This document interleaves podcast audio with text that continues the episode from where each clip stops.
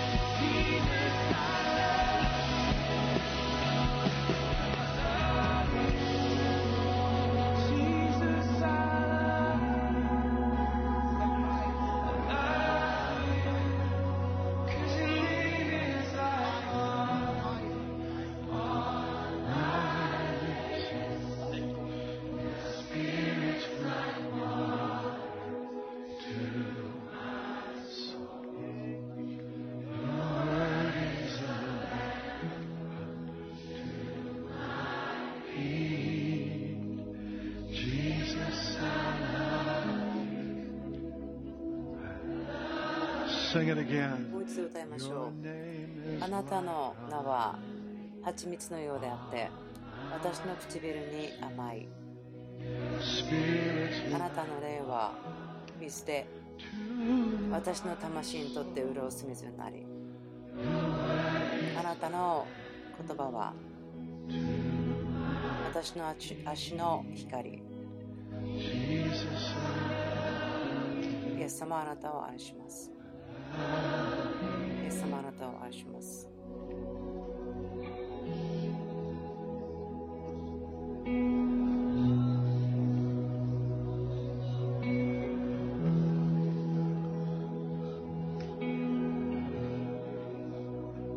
just make the declaration cancer ends today. がんが今日で終わることを宣言します。終わります。今日で終わります。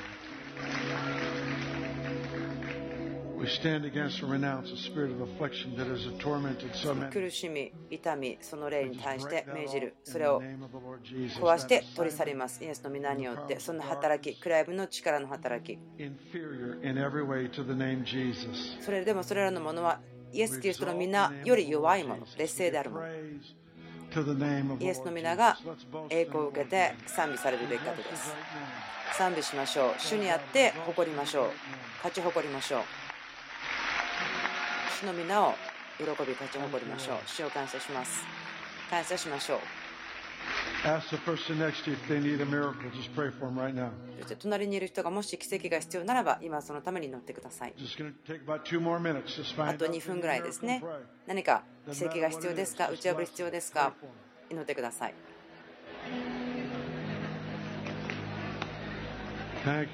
主を感謝します。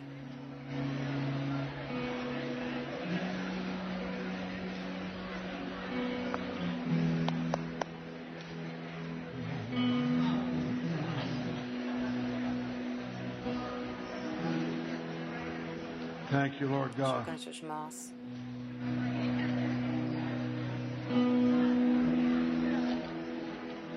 Thank you, Lord.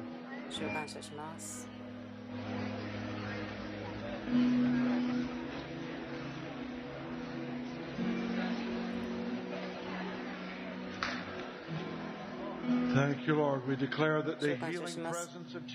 イエスの癒しの臨在を宣言します。そしてこの部屋の中におられることを宣言します。イエス・キリストの癒しの臨在がここにあること。主の力が癒すためにここにある。そのことを宣言します。今、この家の上にそのことを宣言します。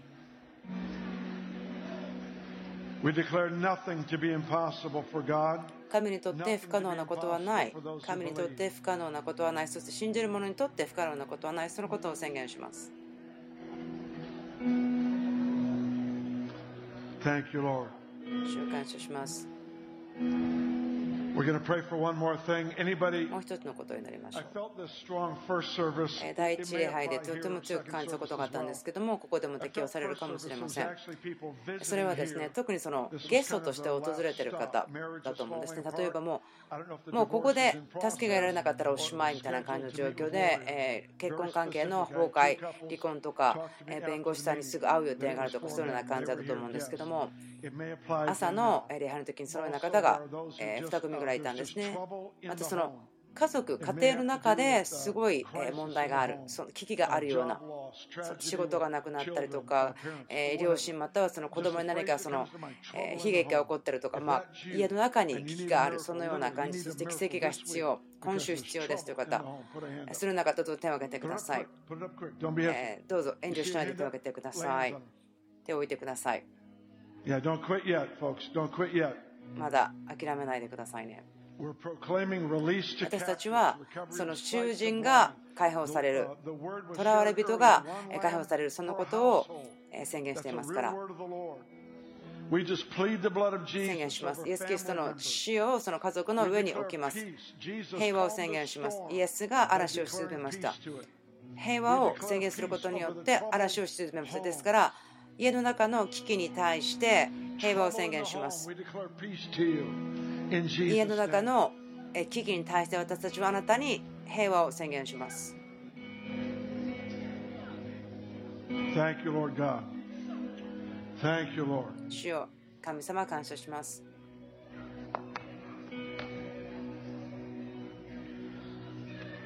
Thank you, Lord. 主を感謝します. Just tell them we すどうぞ席についてくださって結構です。賛美チームですね、皆さん感謝してますよね、感謝します。ありがとうございます。まあ、2倍お仕事してくださった感じですけども、感謝します。あんまり時間が残ってないんですごく短い。イ、ルカの4章開いてください。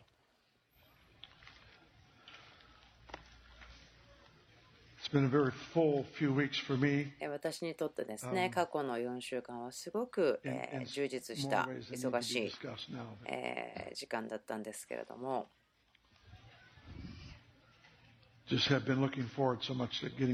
ここに帰ってきてお家に帰ってきて皆さんに会うのをすごく楽しみにしていましたミニストリースクールも今週.始まりましたし。Uh, でも本当に多くの人々がここに今来ているので例えば車がえー渋滞してしまったりとかえー生徒さんたちをどこにえー場所を取ってもらおうかなとかいろんなことをえー決めていますけども時間かかっています。どうぞ忍耐してくださってありがとうございます。もしですねあなたがそのえー渋滞でちょっといつもよりも長く待ってたとしてもえー U ターンしてお家に帰らないでくださいその最後まで忍耐する者は救われますと。えー聖書で言ってますからどうぞ今考えてください。その最後までえー忍耐すれば救われますと思ってください。皆さんの忍耐を本当に感謝しています。私たちはそのえー渋滞がねしっかりと流れるようにちょっとえーシステムを作りたいと思ってますけどもルカの4章自分の心に今えー重荷としてある言葉ですね。神様がその注目してください。このことを見てくださいと言ってるんではないかなと思うようなことがあるのでその話をしたいと思います。今朝はえー時間があるのですごく短縮して短くえー話したいと思っています。でもとても良いものだと思っています。私のおじいさんですね。私のお母さんのお父さんですけどもビリー・グラハムさんが彼がえー伝道の働きをするとアナウンスした告げたその集会にいたそうです。私のお母さんもそこの集会にいました。驚くべきことですけど私もちろんそこにいませんでしたね。いましたか？もちろんいません。生まれていませんでしたね。多分大体それは40年代でしたので。想像してください。何人ぐらいそこにいたと思いますか？当ててみてください。50人ぐらいですか？小さい教会ですか？小さな家でしたでも彼はそこでアナウンスしました。彼が伝道者になりますと言いました。そしてそこから歴史は始まりましたね。小さなセッティングで。でも彼がアナウンスをします。彼が伝道者になります。福音説教しますと言った。そして本当に何億人もの人たちが影響を受けましたそのビリー・グラハムさんの人生そのミニストリーを通して。そして彼の人生の高潔さとかとても驚くべきものですけれども。また小さなミーティングがありました。他のものでしたけども。多分お部屋の中にえ50人いなかったと思う。んですでもそれはルカの4章のところです。18節こう言ったんですね、イエス様が。私の上に主の御霊がおられる。主が貧しい人々に福音を伝えるようにと私に油を注がれたのだから、主は私を使わされた。囚われ人には斜面を、盲人には目の開かれることを告げるために、虐げられている人々を自由にし、主の恵みの年を告げ知らせるために。イエスは書を巻き、係の者に渡して捨てられた。街道にいる皆の目がイエスに注がれた。イエスはこう言って話し始めた。今日、聖書のこの言葉が、あなた方が聞いた通り実現しました。みんなイエスを褒め、その口から出てくる恵みの言葉に驚いた。そしてまたこの人はユセフの子ではないかと彼らは言った。私たちですね、この聖書箇所、まあ、1年ちょっとぐらい前にしっかりと学びをしましたけれども、いくつかのアイディアを発達したいと思うんですね。特にこのシーズン、今の時に必要なことだと思います。イエス様はここで宣言しました。アナウンスをしました。ナザレですけども、このナザレは主によって選ばれた町ですね。最初にここでこのアナウンスしましたけども、人々は理解できなかったんですね。このアナウンスによって、この宣言によって、小さな町、ナザレで会っていた人たちの前でこれをアナウンスしました。そしてこれがあった時に、え空気が変わりましたね。何か変わりました。私たちですね、今本当に聖霊様がいらっしゃるので、とってもとっても素晴らしいことがいつも起こるそんな時代ですけども、でも、もっと奇跡が起こったりすることをあなた方は見るでしょう。礼拝の時とか、説教されている時も、また交わりの時に、素晴らしい奇跡が今も起こっています。そして臨在もあります。そして、いろいろな打ち破りが起こっています。そのことあなたがますますこれから来ると、特に大切なことですけども、ここの聖書のところでイエス様はこう言ったんですね。私の上に主の御霊がおられる。主は私を使わされた囚われ人には赦免を、盲人には目の開かれることを告げるためにというふうにありますけども、ユハネの6章ではこう言ってますね。私の言葉は霊であると。天の父さんが言われたことをここでイエス様が言ったときに、その言葉が霊になったんですね。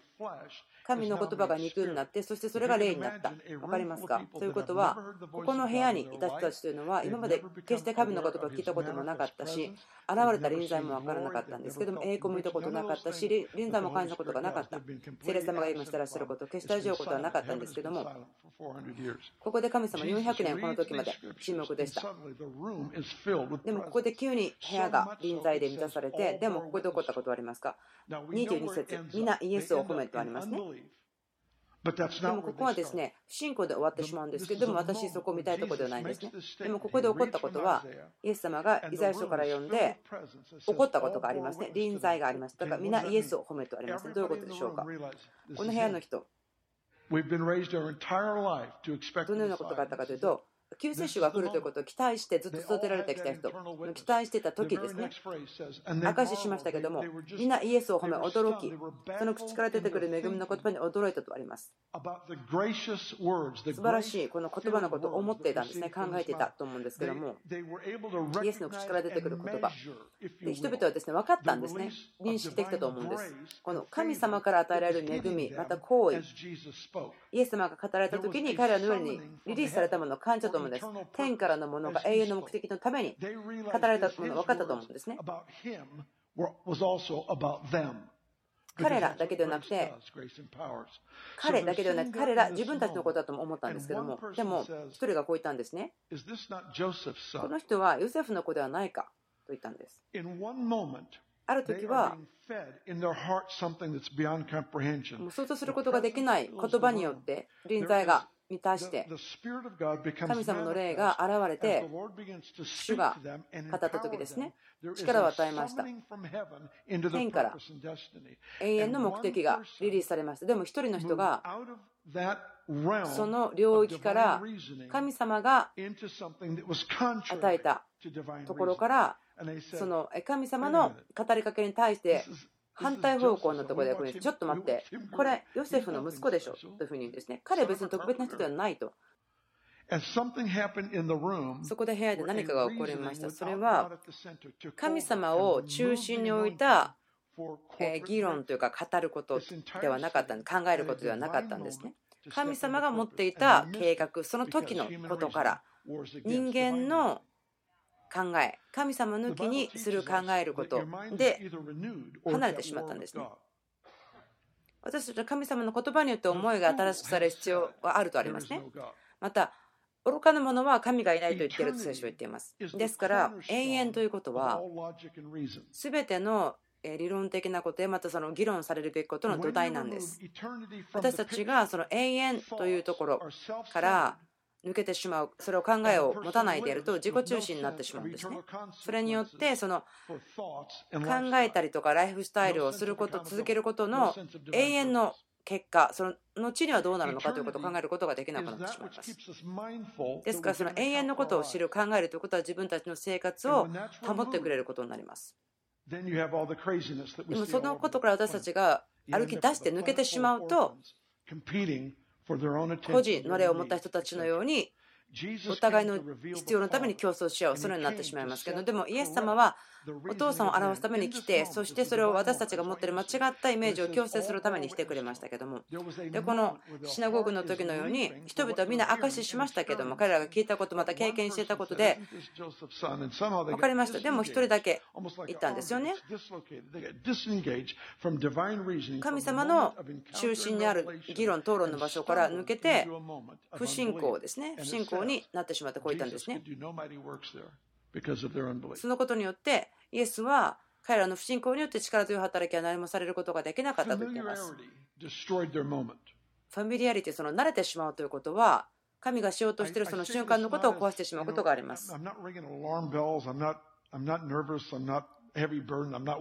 私はその疲れてるとかがっかりしてるとかそのようなことではないんですけどもとにかくそのアナウンスをするべきその宣言をするべきそれをする。でもそれはですね神様の臨在超自然なことになれるのは簡単です。ああまた栄光の木も来ましたね。よかった関節に癒されました。よかったです。でもその超自然に慣れ親しみすぎてしまうと、霊的な豊かさとか富ということに対して何かその騙されてしまうというかですね、そのようになってしまうんですね。慣れてしまうことで上かわきがなくなってしまう。神様のことに対する上かわきというのは、ポイントは謙遜さにとどまることです。すべての信者、私たちに対してのチャレンジというのは、私たちが成熟する時にも子供らしさを保つということ。それは宴会の席にありながらもお腹が空いているということです。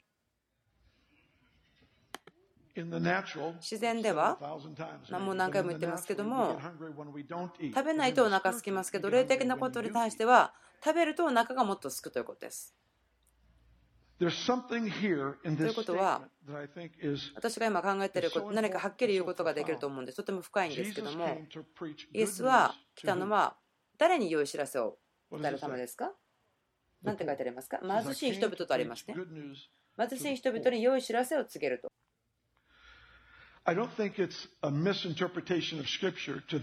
そのこれからですね、三条の説教の話しますけども、ここでイエス様が言ってるのは、心の貧しいものは幸いである。その心が貧しいものということは、自分を批判すること、否定することではないですね。自分をチェックしたり、自分を罪に定めたり、それは心が貧しいではなくて、愚かなことであって、ま霊的な自殺と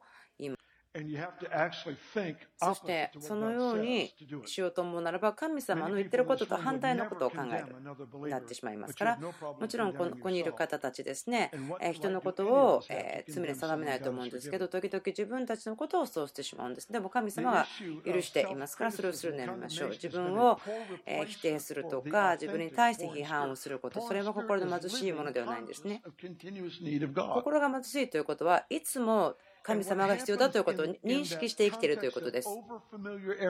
で、この今話している慣れすぎてしまうことということの文脈に対してそれを話すならば、このナザレの町ですけども、神様によって選ばれた町です。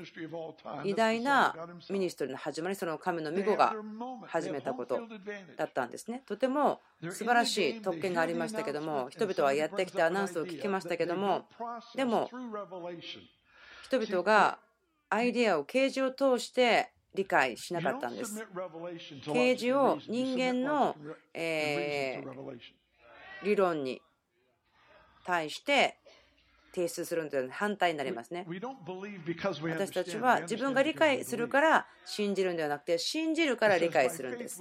信仰によって私たちは理解をすると書いてありますね。信仰によって世界は見えないものからできているということを理解しました。信仰が先なんですね。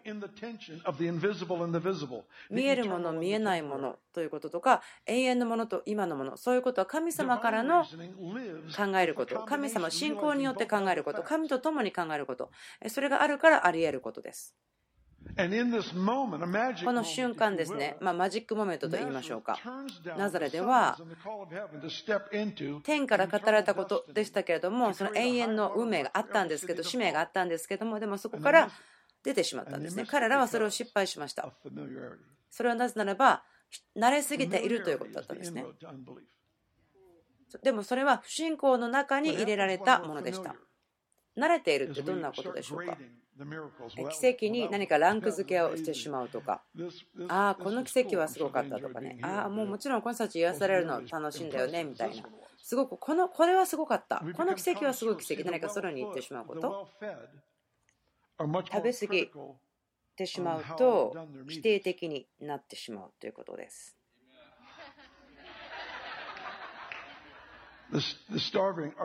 飢えている人というのは何かを食べられたそれでもハッピーになるんです。ですから上乾きと謙遜さということを私たち求め続ける語り続けるべきです。私ですねあの運動することワークアウトすることが実はとても好きなんですけども昔私たちは1週間に4、5日ですね、大体2時間ぐらい。トレーニングしてましたが、でもリバイバルが来た時にそれも全く変更してしまいましたけれども、でも私がはっきり分かっているのは、私の食事がお昼の時間に何を食べたかによって、夕方にしたワークアウトによって分かると。お昼に何を食べたかによって5時の運動の時間にもっと強くなってるとか体力があるそれが分かったんですね。どれぐらい何をやってどれぐらい成長している何かそのような自分が進歩しているのが分かるようにチャートをつけてました。だから自分のお昼に何を食べたかによって夕方の運動の時間が良いかそうじゃないか分かりました。いっぱい食べたらたくさん運動します。それによって自分自身がたくさんありすぎる人にならないんですね。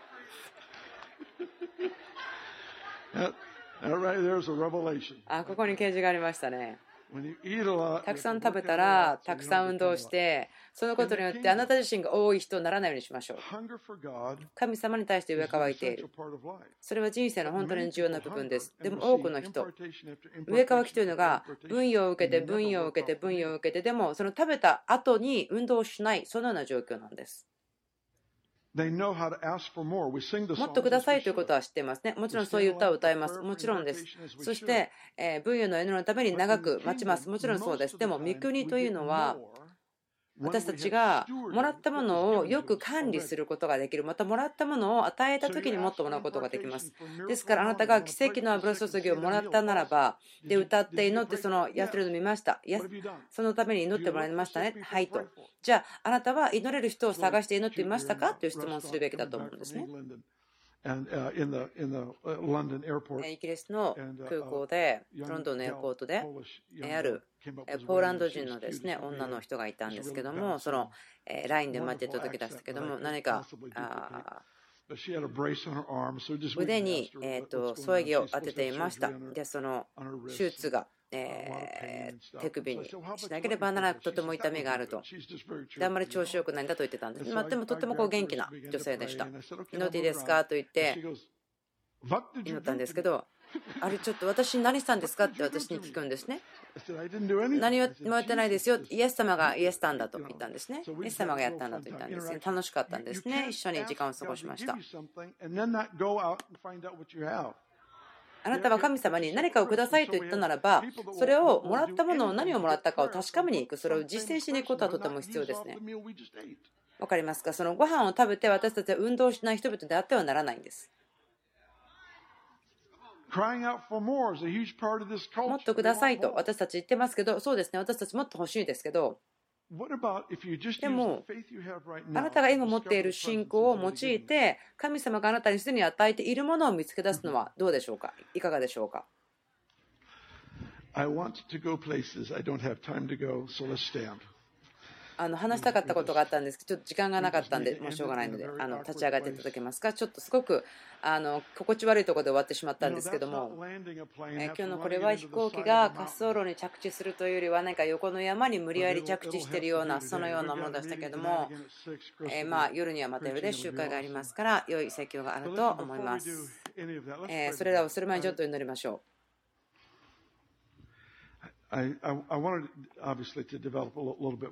もう少し話したかったんですけども、時間がなくなってしまいました。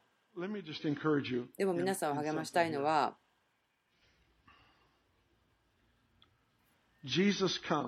イエスは貧しい人に話すために来ました。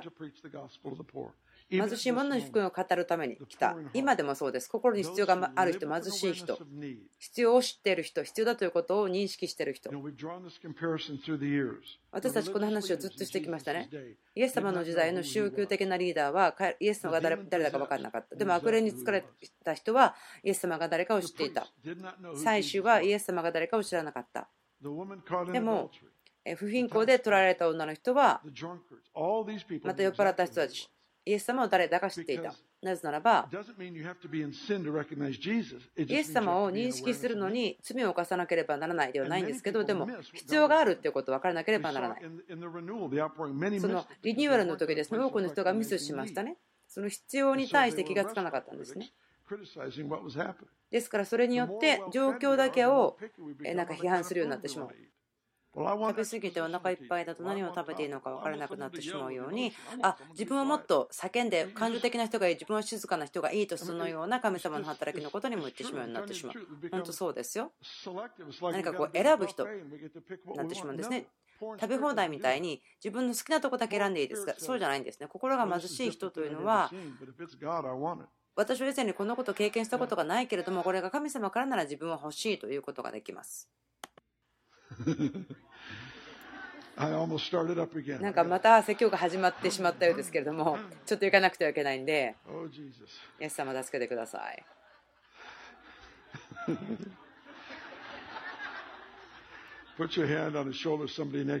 隣の方に手を置いてください。彼らはこのことを聞く必要がありました。上から木を解き放ちます。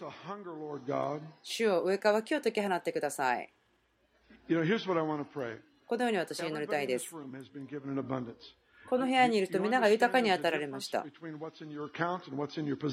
あなたの口座にあるものとあなたが所有しているものの違いは分かりますか？その告白したことを、え実践することができないのは何かそのプライドとかがあるためということですね。